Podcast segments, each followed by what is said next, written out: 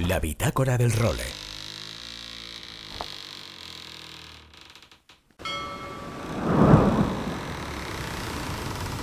Bienvenidos a bordo del role.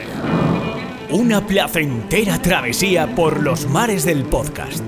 Zarpamos ya en busca de las mejores historias del mar. A la caña, Nacho Gómez Zarzuela.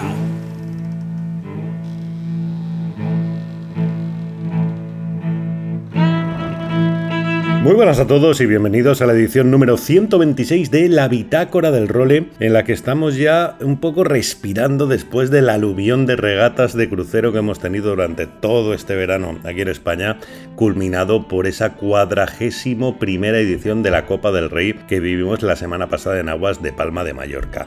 Pero ya tenemos prácticamente un ojo puesto en la Copa América porque estamos a un mes justo de que arranque la primera preregata, el primer acto previo de la competición, ya sabéis que tendrá lugar el año que viene en Barcelona en 2024 después de los Juegos Olímpicos. Viviremos primero en septiembre la competición de desafiantes y posteriormente en octubre la Copa América.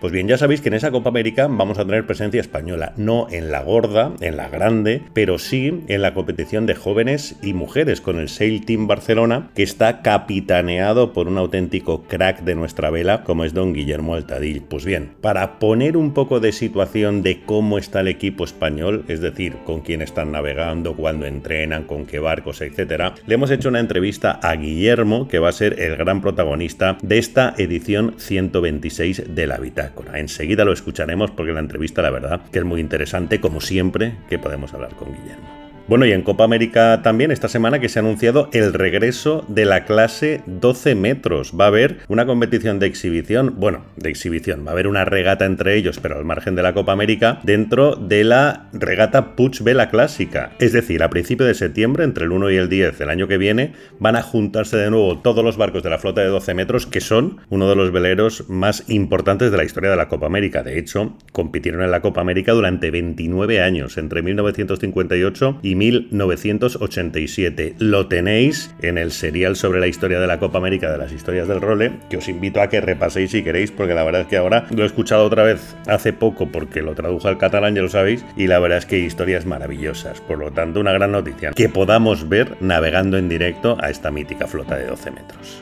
Y esta semana también tenemos una cita importantísima para el equipo preolímpico español de vela, porque se reparten las primeras plazas para los Juegos Olímpicos del año que viene, en el Mundial de la Haya. Que bueno, el Mundial ya es una cita importantísima por sí misma, de hecho, bueno, se van a repartir medallas mundiales entre todos los participantes, pero no podemos evitar tener un ojo en otra de las circunstancias aparejadas que lleva el Mundial, que es ese reparto de plazas. Van a repartirse 107 plazas en total, repartidas de la siguiente manera: 11 para los IQ Foil masculino y femenino, 8 para el Formolic Kite masculino y eso para el femenino. 16 para los Ilkas, Ilka 7 y Ilka 6. 10 para el 49er y 10 para el 49er FX, 8 para el 470 mixto y 9 para el NACRA 17. Allí vamos con un equipo muy completo. Yo creo que todos los que nos representen en España en los Juegos saldrán de los 28 españoles que tenemos compitiendo en la Haya, que son en 470 tenemos cuatro tripulaciones, Jordi Chamar y Nora Rubman, que son los grandes favoritos que tenemos para la medalla, Silvia Masínico Rodríguez, también otra tripulación potentísima, Neus Ballester y Jaime Wigner y Pablo Ruiz y Margil. Luego en 49er tenemos a Diego Botín y Flotritel, que son los favoritos indiscutibles tanto para ganar la plaza para España como para llevarse medalla. Y luego tenemos a Alberto Torres y Elías Aretz y a Paul Marsans y José Manuel Ruiz. Luego tenemos en 49er FX a la gran Tamara Echegoyen y a la no menos grande Paula Barceló. También estarán Alicia Fras y Elena Barrio. En NACRA 17, Tara Pacheco y Andrés Barrio que van a vivir su primer mundial como tripulación y ojalá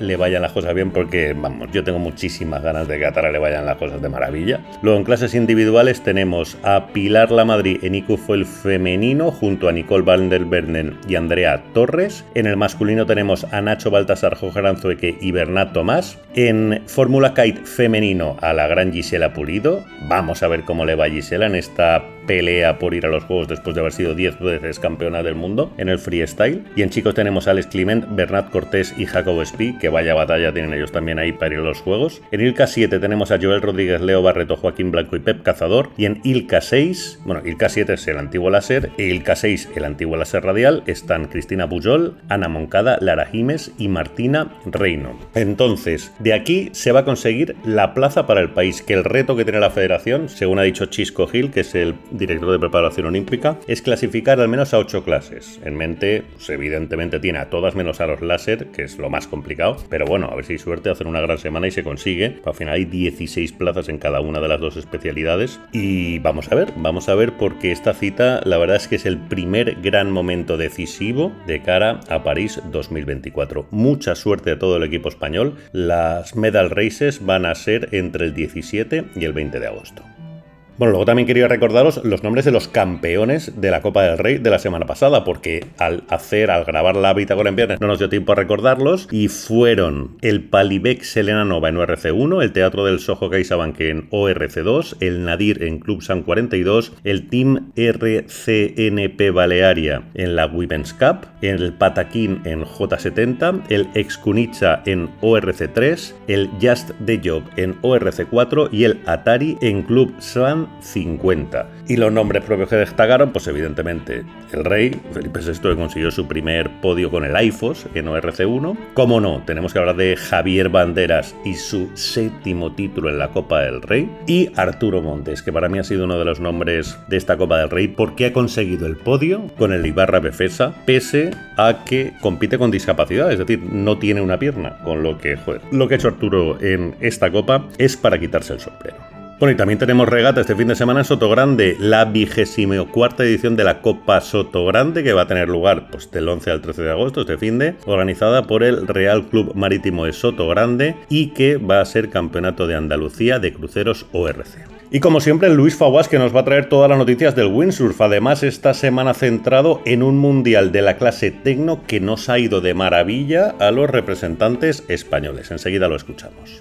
Y ya sabéis que como siempre os podéis poner en contacto con nosotros a través de dos vías. Una, la del correo electrónico mandándonos lo que os dé la gana a nachogomez.elrole.com y dos, mediante el WhatsApp al 613-070727. Ya sabéis, podéis hacernos llegar todas vuestras dudas, sugerencias, peticiones, lo que os dé la gana al 613-070727. Y con todos estos contenidos arrancamos ya la edición número 126 de la Bitácora del Role. La Bitácora del Role. Bueno, y esta semana, una vez finalizada todo el ciclo de grandes regatas de crucero en nuestro país, rematado por esa cuadragésimo primera edición de la Copa de Herrera que estuvimos la semana pasada, volvemos la mirada hacia la Copa América, porque estamos ya a prácticamente un mes de que arranque el primer acto previo pre-regata amistoso, ya no sé cómo llamarlo, de la competición, que va a tener lugar entre el 14 y el 17 de septiembre en Vilanova y La Geltrú, y de paso, de forma paralela, sigue gestándose los avances del equipo español que vamos a tener en la competición, que ya sabéis que no vamos a tener un equipo en la competición grande propiamente dicha, porque es imposible por temas financieros, pero sí que vamos a tenerlo tanto en la competición de jóvenes como en la de mujeres. Y ya sabéis de memoria también los oyentes de este role que el máximo responsable de este equipo es una de las mayores leyendas de nuestra vela que nosotros que don Guillermo Altadil. Guillermo, muy buenas de nuevo, ¿cómo estás? Hola, buenas tardes, muy bien. ¿Y tú? Bueno, con ganas, con muchas ganas ya de ver los progresos que, que va haciendo este equipo español, que, jolín, si nosotros los que estamos fuera tenemos muchas ganas de empezar ya a ver cositas, no me quiero imaginar ni tú, ¿no? Las ganas que tendrás de ir viendo cómo, cómo avanza todo. ¿En qué punto estamos ahora, Guillermo? Bueno, pues ahora estamos esta semana ya finalizando toda la compra del... Nos llega esta semana que viene o la otra, depende de las aduanas, el barco con el que entrenaremos, que es un... Estamos también haciendo lo que será la primera fase de la, de la base del equipo, que será una base no muy grande, ¿no? pero para, suficiente para una base técnica. Haciendo también, eh, nos llega dentro de 15 días el simulador que hemos comprado a Team New Zealand un simulador de un AC-40 completo con el cockpit, con los dos timones y con los dos eh, tripulantes de atrás que controlan las velas, con lo cual más o menos ya, a principios, justo después de, Vila, de Vilanova, pues queremos ir también a Vilanova a ver cómo navegan estos barcos y a ver las regatas de, de los mayores, empezar a entrenar. Joder, qué guay. Oye, el simulador ese me tienes que dejar ir a verlo. ¿eh? No sé si probarlo, eso podemos hacerlo los Legos o no, pero eso debe ser, vamos, una maravilla.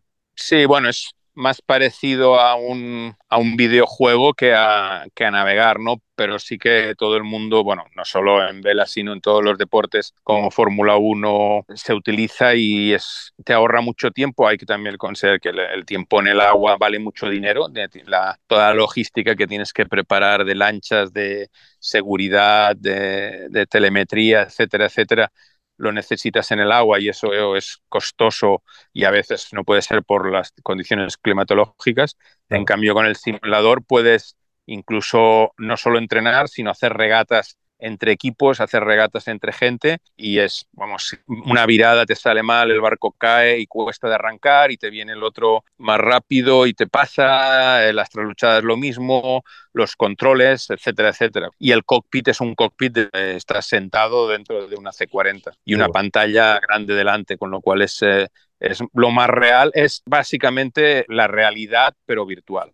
Oye, ¿y el proceso de casting de las mujeres y de los chavales, cómo lo llevamos? ¿Ya has podido hacer alguna prueba o estás esperando a que te llegue ese GC32 para arrancarlas, Guillermo? Bueno, primero estamos esperando a cerrar la lista para apuntarse, ¿no? Que se hizo en la página web, se anunció y el 1 de septiembre se cierra. Que hasta la fecha creo que se han apuntado no sé si 35 jóvenes y 40 mujeres, ¿no? De ahí haremos una selección por experiencia, por currículum, etcétera, etcétera, pero lo que sí que hemos hecho es que el, el primer entreno un poco llamar a lo que es el, lo que tendría que ser el equipo base, que no es muy complicado saber quiénes serán las mejores mujeres y las mejores, los mejores jóvenes, ¿no? Pues las, mujeres, las mujeres lo tengo claro, pero los jóvenes estoy un poco perdido, si te digo la verdad. Bueno, ahí hay jóvenes, jóvenes es un poquito más sorpresa, ¿no? Porque estas generaciones de gente joven, muchos han aprendido, ni siquiera han pasado por el Optima, Optimis, han ido directamente a,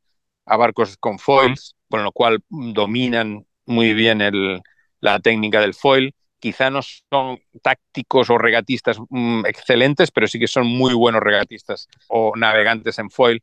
Todo esto hay que considerarlo y esto pasa más en los juveniles que en las mujeres, ¿no? Prácticamente de los dos lados hemos cogido de momento, hemos hecho un poco un core team de gente que está involucrada en preparación olímpica, gente que ya está en competiciones como la Copa América donde tienes que, hay que aguantar también la presión, ¿no? Y esto la gente de preparación olímpica y de nuestro equipo lo tienen mucho más controlado que gente nueva que a lo mejor no está tan acostumbrada a eso, ¿no? Pero sí que lo que queremos hacer es hacer un, un, un poco un casting e intentar que, que venga gente y nos dé la sorpresa, ¿no? De decir, bueno, este no lo conocíamos, pero esta chica no la conocíamos, pero son gente que navega muy bien en foils, ¿no? Con lo cual está abierto.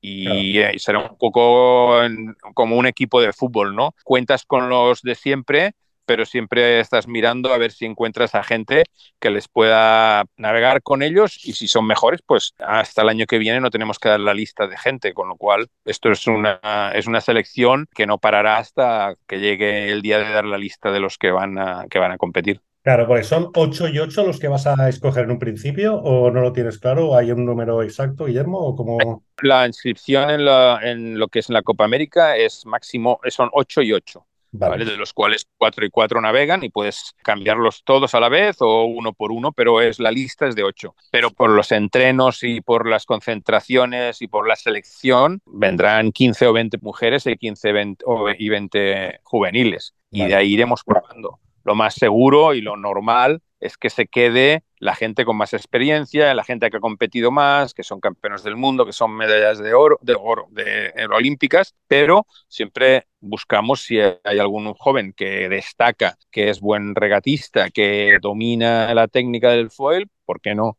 Y además, otra cosa que hacemos, con una idea desde el principio, a mucha gente que no esté en esos ocho, sí que seguirá en el equipo, porque, por ejemplo, hay mucha gente joven que navega bien, pero además muy buenos. Por ejemplo, tenemos a un chaval que igual navega, igual no, pero es el que mm, nos aconseja y el que lleva todo el tema del simulador. Y es un regatista bueno, pero además técnicamente es excelente. Con lo cual lo que quiero es que todo el mundo que trabaje con el equipo sean regatistas. Claro. Sí, además, esa es una faceta. Mira que tienes tu faena con lo del equipo, porque al final tú te eres responsable de todo, ¿no? De, patrocinio, de, de todo, pero esto en concreto de la selección de regatistas, joder, es algo que supongo que te hará ilusión porque tú has estado muchos años entrando de entrenador olímpico, de, bueno, llegaste a ganar el oro con Fernando y con Pepote, o sea, esta parte del curro supongo que también a ti te, joder, te motivará bastante, ¿no? Ser capaz de detectar ese al que no tenemos nadie ni puta con perdón de quién es y que cuando lo veamos digamos, oye, mira que saca de la, de la marca Guillermo. Sí, no, la verdad es que también te tengo que decir que eh, por esto cogí a, Mónica Azón, que me está echando una mano, y a Albert Torres, que es el que se encargará de los juveniles, que es un regatista de 49er, que está haciendo la selección olímpica pues, detrás de,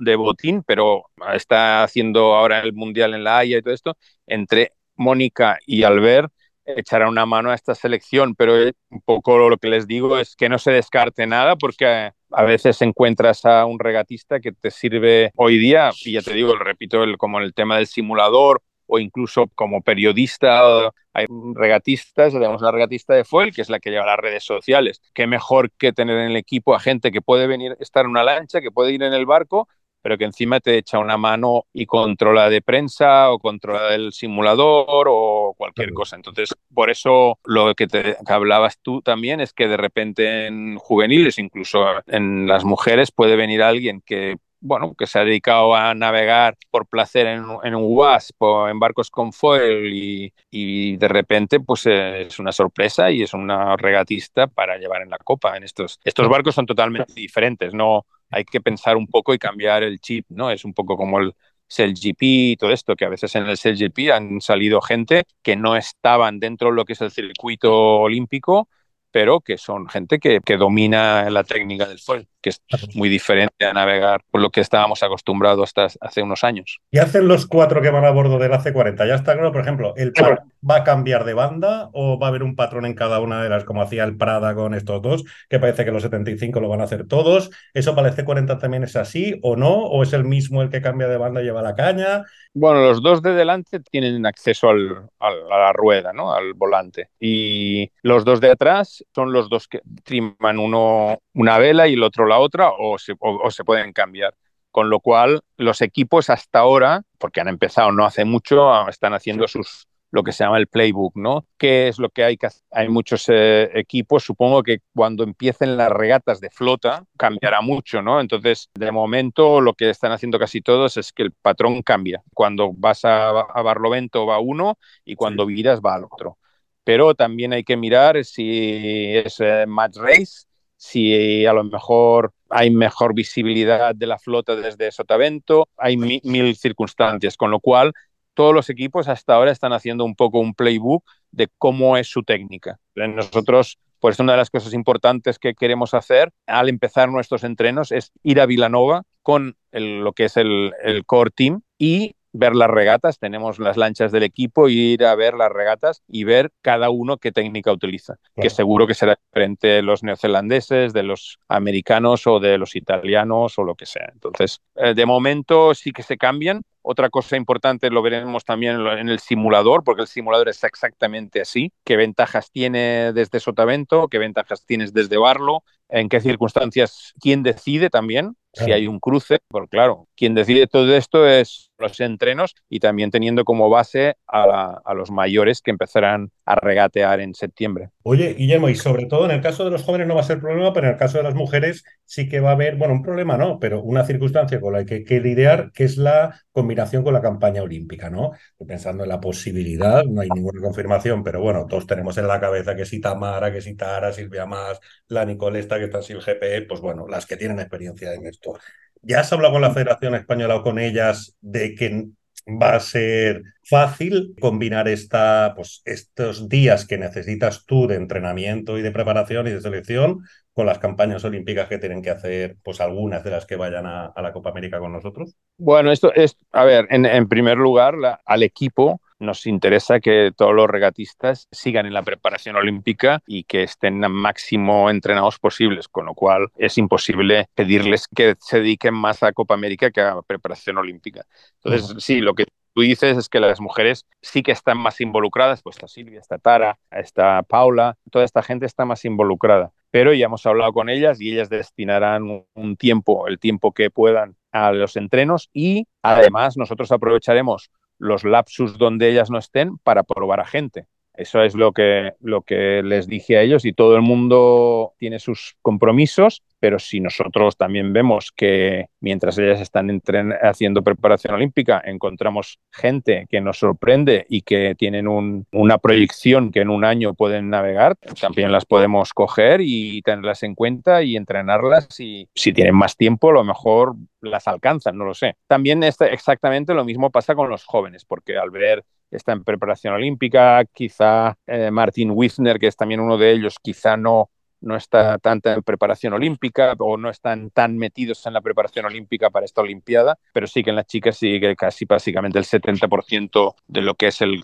o el 80 del core team están en esta, en esta preparación. Entonces, bueno, pues es una cosa que le hemos hablado. Ah, también va bien al equipo, como te digo, de que estén entrenando en preparación olímpica, porque quiere decir que están en activo, que están adquiriendo experiencia y en todo. Y luego intentamos que los huecos, ellos nos han pasado un calendario y Mónica lo organiza.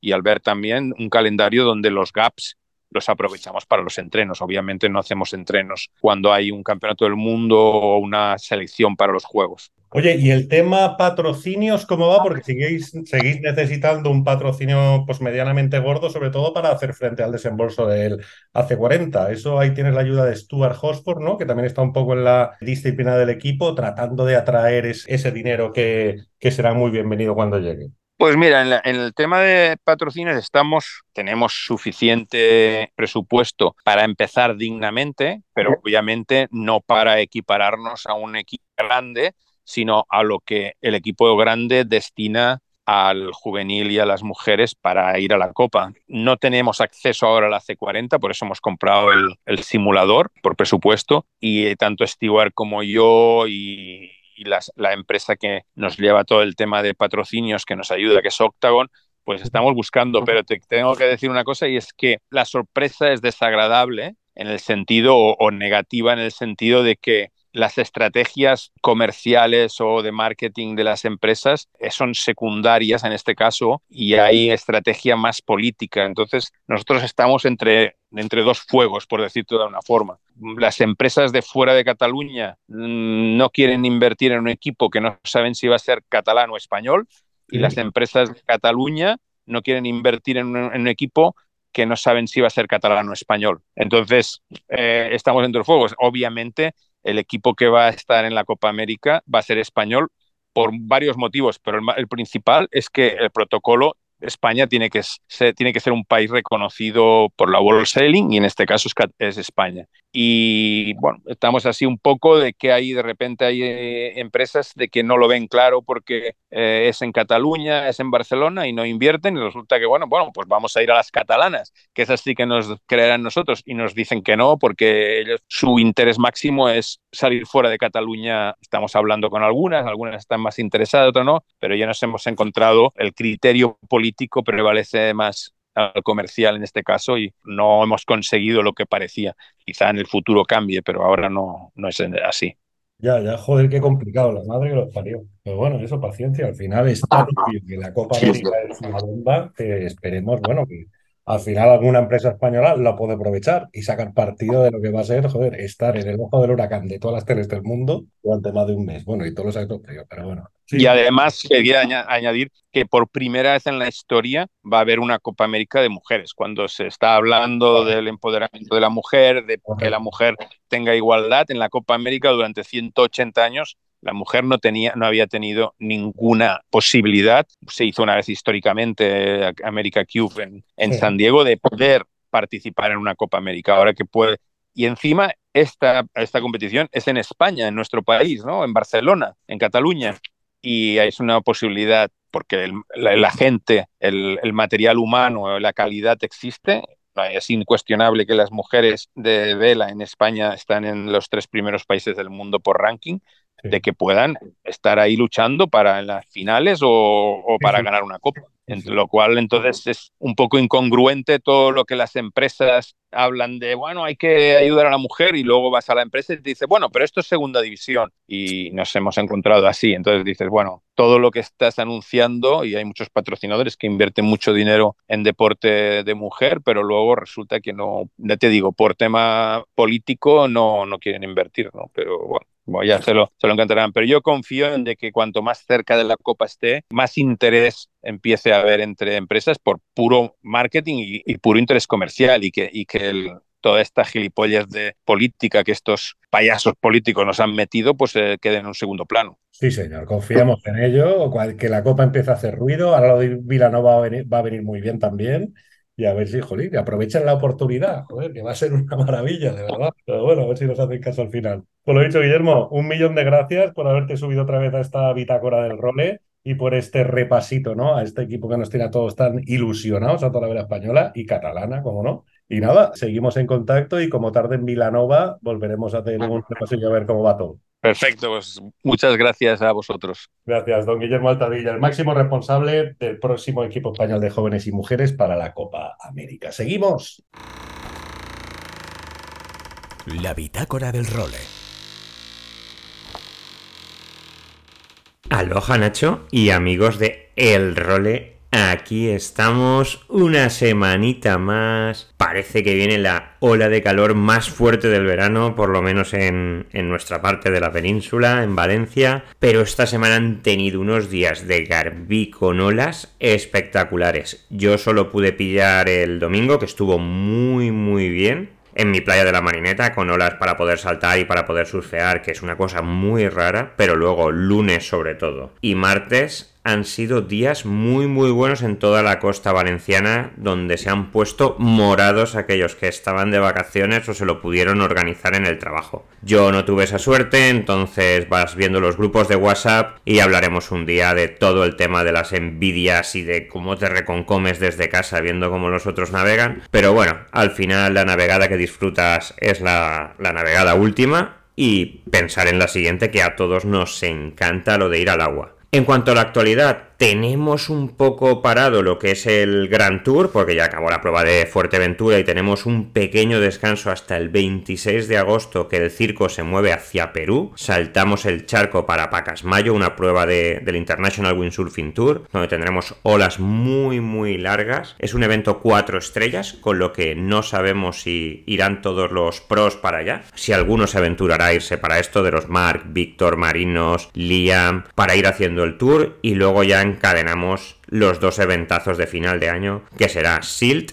evento top del año, con las tres disciplinas, olas, freestyle y slalom, que será finales de septiembre. Ya sabéis que ahí seguramente enviaremos a, Rafita Cerveró, que siempre es un evento que es duro, pero que se disfruta. Y luego Maui, que ahí es donde sí que le gustaría ir a nuestro Rafa, pero no creemos que nos lo envíen. Ojalá me enviaran a mí. Una de Maui estaría bien. En cambio, para el slalom nos quedan todavía dos pruebas, que sería la de Silt, como os hemos dicho antes, Alakati y Miura en Japón. O sea, tendrían ahí todavía un, un tour importante. Y los junior tendrían en Klitmoeller, en el Col Hawaii, la prueba de su final de la Copa del Mundo. O sea, sería un evento más que tendrían para los juniors, los sub-20, donde Liam lo tenemos ahí dándolo todo, todo, todo. ¿Y qué os traemos ahora de pequeños cachorros, hablando de juniors? Ha sido el Mundial de Tecno en La Rochelle. La Tecno ya sabéis que es la tabla que antes era la predecesora de la RSX, que era la tabla olímpica, pero es una tabla que tiene muchos, muchos seguidores, tanto en Francia como en España, como en Italia, como en todo el mundo, porque es más accesible que una tabla con foiling. Y ahí hemos tenido categorías sub 15, sub 13, sub 17 y luego también hay una Tecno Plus, que es una categoría que Tecno inventó, que es una vela más grande sobre la misma tabla, para cuando los niños tenían que cambiar del Tecno Sub 17 a la RSX y muchos abandonaban la competición, pasaran con la misma tabla, cambiando solo de vela, poder seguir compitiendo. ¿Qué hemos tenido de resultados ahí? Pues nos han ido muy, muy bien. Vamos a destacar en Tecno Plus Open femenino a Marion Lextray, campeona del mundo. Nuestra enhorabuena a Marion del Club de Windsurf Hispano-Francés. En Tecnoplus de chicos, Alejandro Araiz, tercero. En Tecno Sub-17, Bruno Bárbara, campeón del mundo, muy grande Bruno también. Y Azul Sánchez, séptima. Y en Tecno Sub 13, las más pequeñas, Olivia, segunda posición. Pues nada, desde aquí a la cantera, mucho ánimo, enhorabuena, seguir navegando, porque muchos niños cuando terminan sus etapas de Optimis o incluso de Láser Ilka, acaban de navegar. Ya no es que acaben de competir, es que abandonan la vela hasta volver al cabo de unos años a la competición de crucero. ¿Qué pasa en el Tecno? Que muchos niños también terminan de competir y se les termina el windsurf porque no tienen la comodidad del club. Pero desde aquí les animamos a seguir navegando la vela, el windsurf son los mejores deportes del mundo y desde aquí lo que queremos es que se disfrute tanto de competir como de navegar. Pues nada, Nacho, me ha alegrado mucho de verte esta semana. Nos vemos por los mares y a ver si consigo navegar algo este fin de semana. Chao, chao y un abrazote.